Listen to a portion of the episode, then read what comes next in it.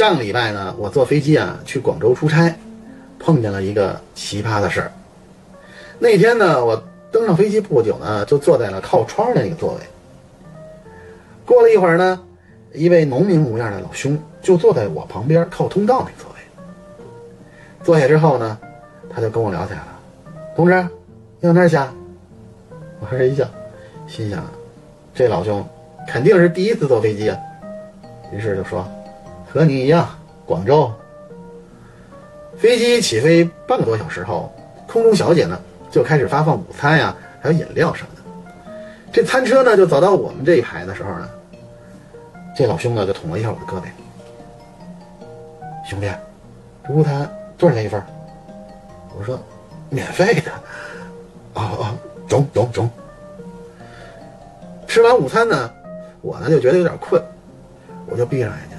睡着了，睡得正香的时候呢，我迷迷糊糊的听见一个男人的声音：“大姐，大姐。”我睁眼一看，只见我旁边那个老兄啊，举着什么东西，站在通道那儿，就向驾驶舱方向呢狂喊。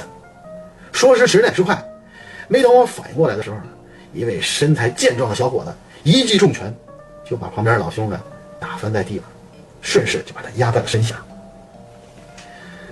在成功的将那老兄制服之后呢，过了一会儿，空乘呢就请我到飞机机舱的后部协助了解情况。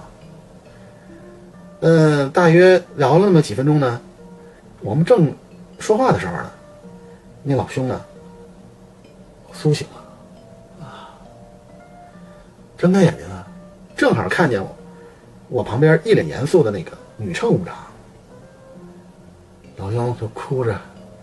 跟这个乘务长说：“大姐，大姐，加杯水。”